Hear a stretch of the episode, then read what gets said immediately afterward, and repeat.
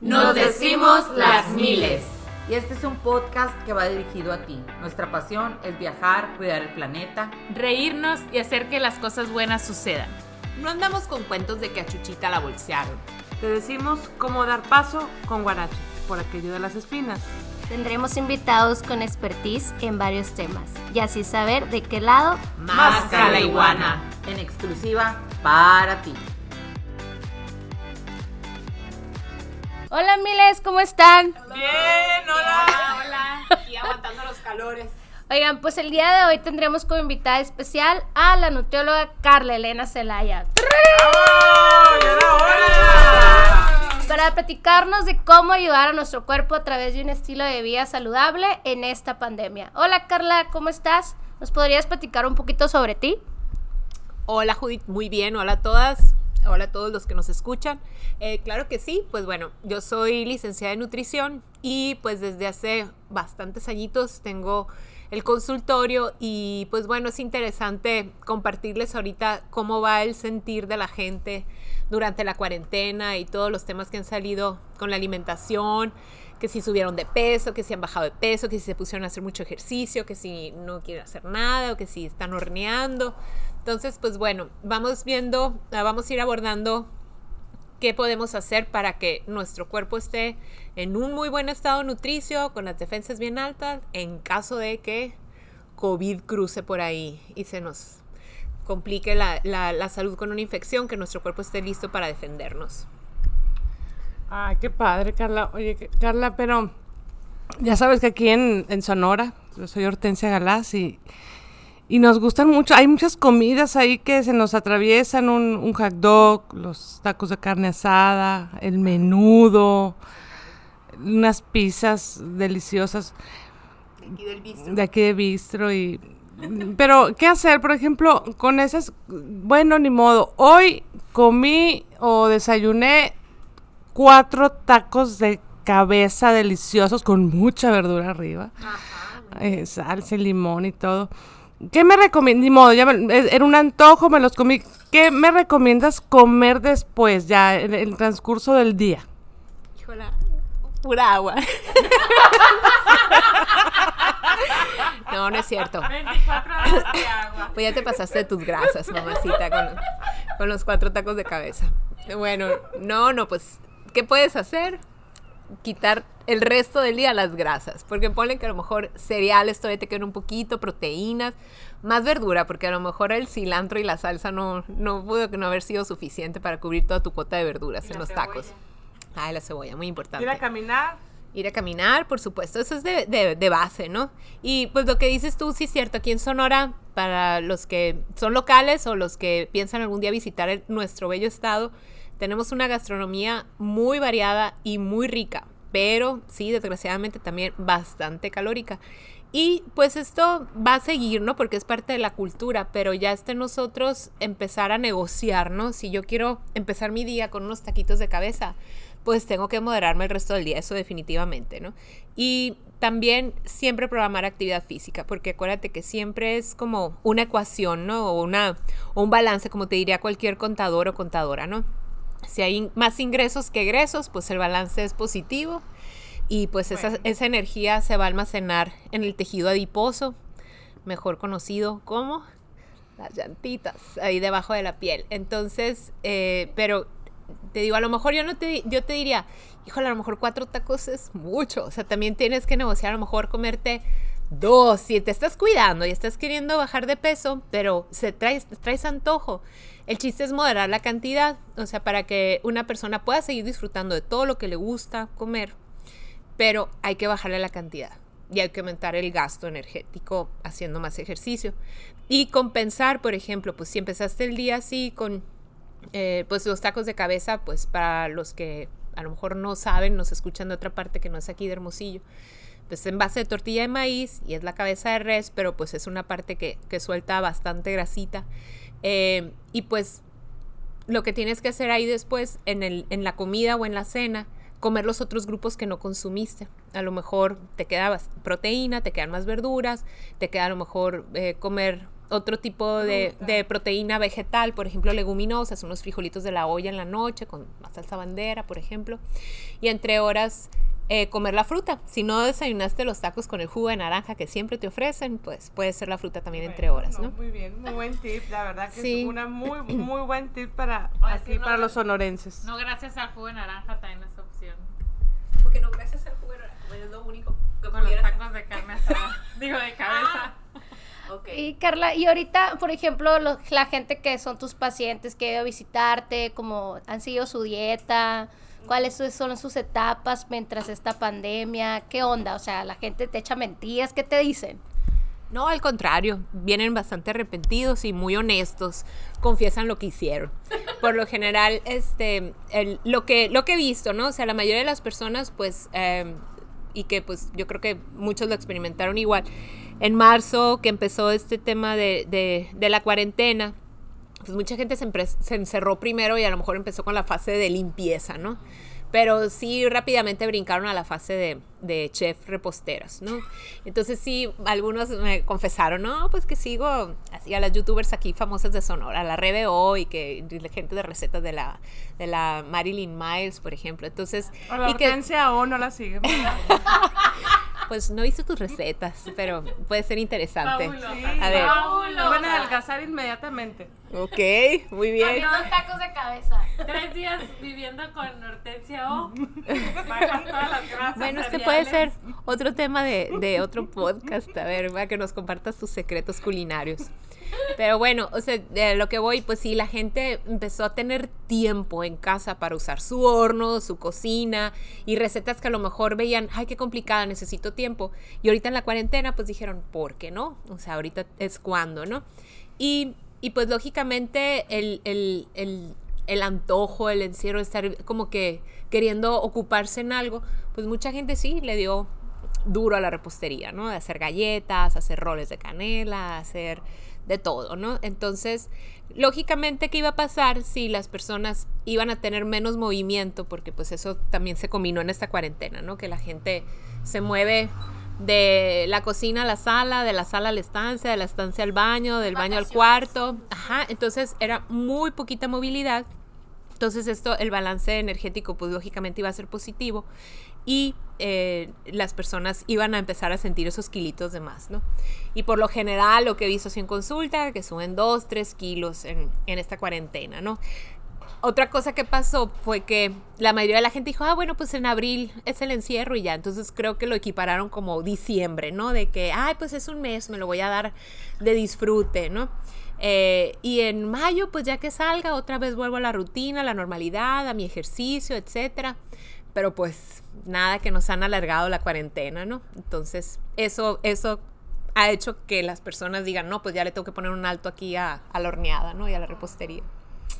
Ay, qué padre, Carla. Bueno, pues vamos a seguir. Pero a ver, ¿qué es lo que debemos de ir los papás o las mamás o la familia que tenemos que tener siempre en nuestro refrigerador o en la alacena? Que cuando vamos al súper no debe de faltar.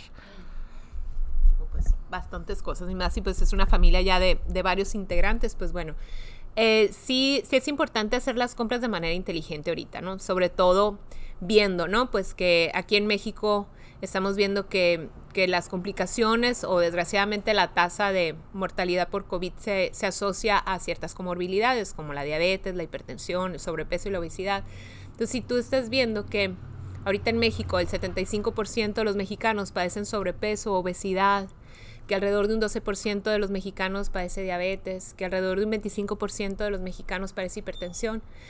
Pues lógicamente en ese súper familiar que tú mencionas de que es importante es comprar alimentos que promuevan un peso saludable, una alimentación balanceada, que esté completa en nutrimentos, que te ayude a tus defensas. Entonces, ¿qué no debe de faltar? Pues bueno, ahí te va.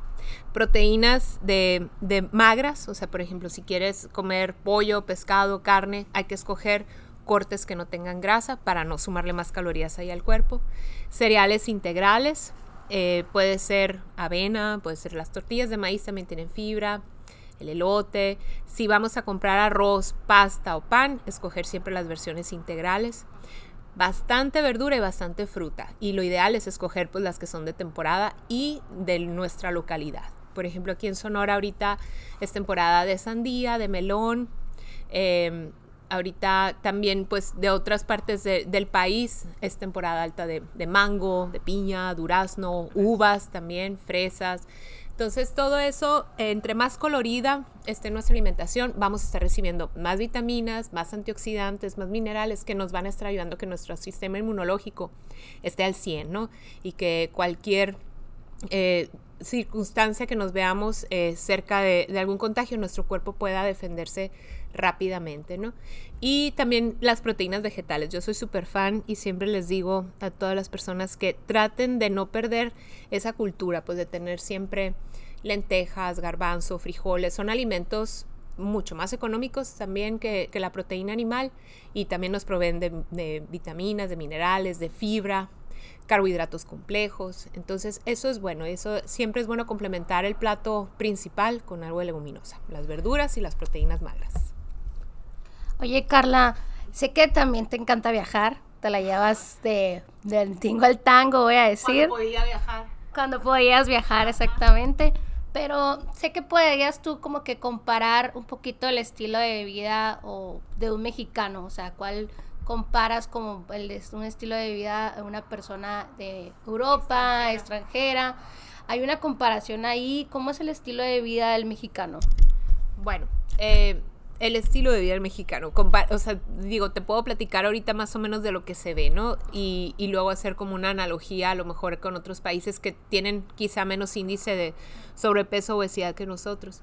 Eh, el mexicano le gusta mucho las reuniones, o sea, todo lo celebra con comida, este, y, tú te fijas, ¿no? En las familias, cualquier situación de alegría o incluso de tristeza o pena, las, son, son alrededor de, mesas llenas de comida, ¿no? Entonces, Pan, tamales, sí, todo. todo. Entonces, todo lo celebramos, el Día de los Muertos, o sea, el, la Candelaria, la Navidad, las bodas, los bautizos, todo.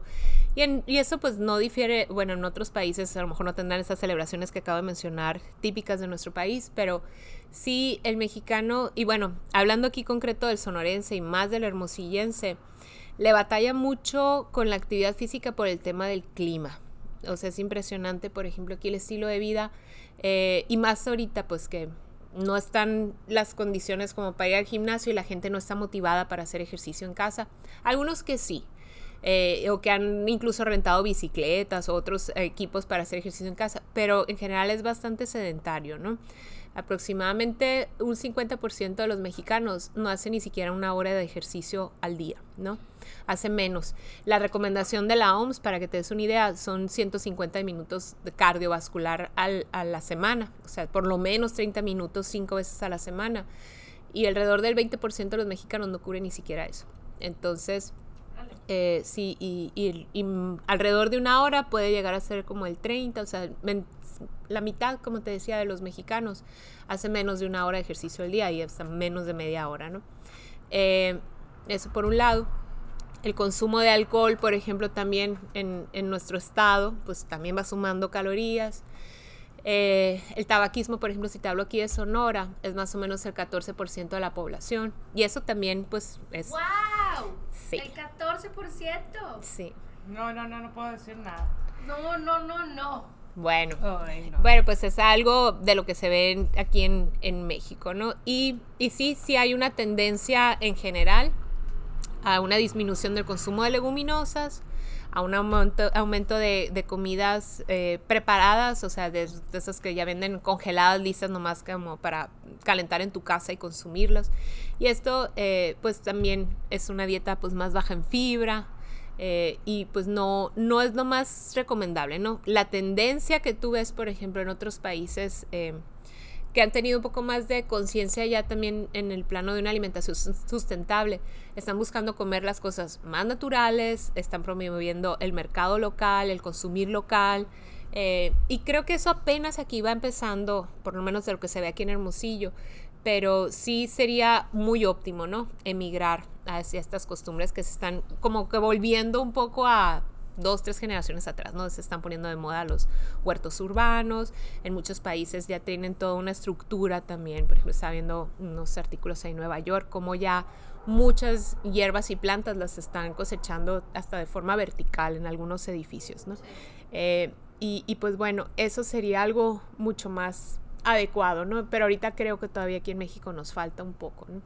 Y no irnos por, lo, por una dieta barata nomás, alta en carbohidratos, en, en, bebidas azucaradas, que mucha gente con eso compra, eso se llena, pero pues por eso vemos esa estadística también de diabetes, ¿no? Y de hipertensión y, sobrepeso, obesidad, etcétera.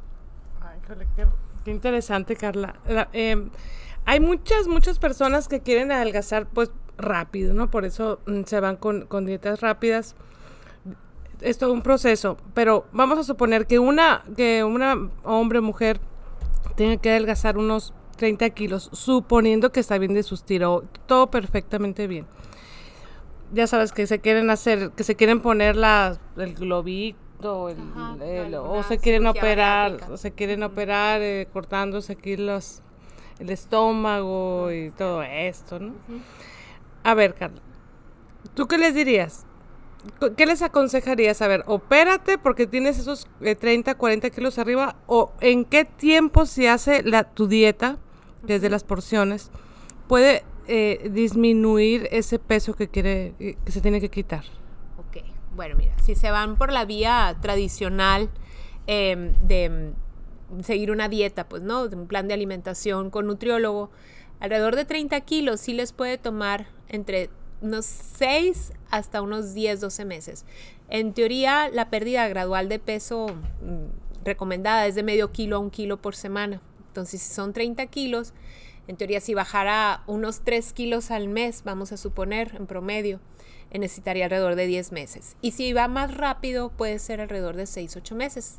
Por ejemplo, los hombres suelen bajar de peso más rápido.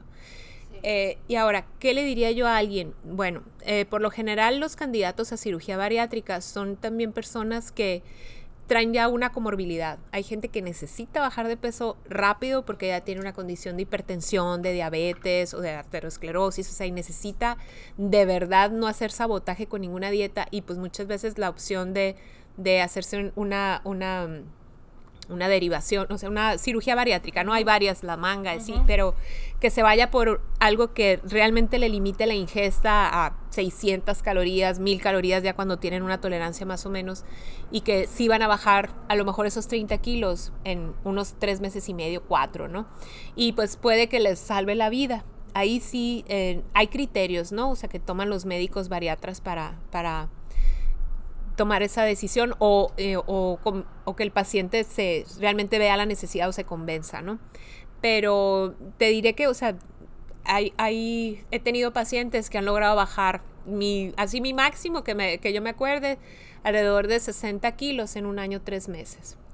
Y sin cirugía bariátrica, ¿no? Lógicamente. Es carísima. Sí, pues sí. Y, y pues bueno, eh, hay que ponerse en buenas manos médicas, ¿no? Y pues aquí hay muy buenos cirujanos pero también hay que darse la oportunidad de, de con, con, perseverancia, con disciplina, con confianza en uno mismo, de que sí se puede.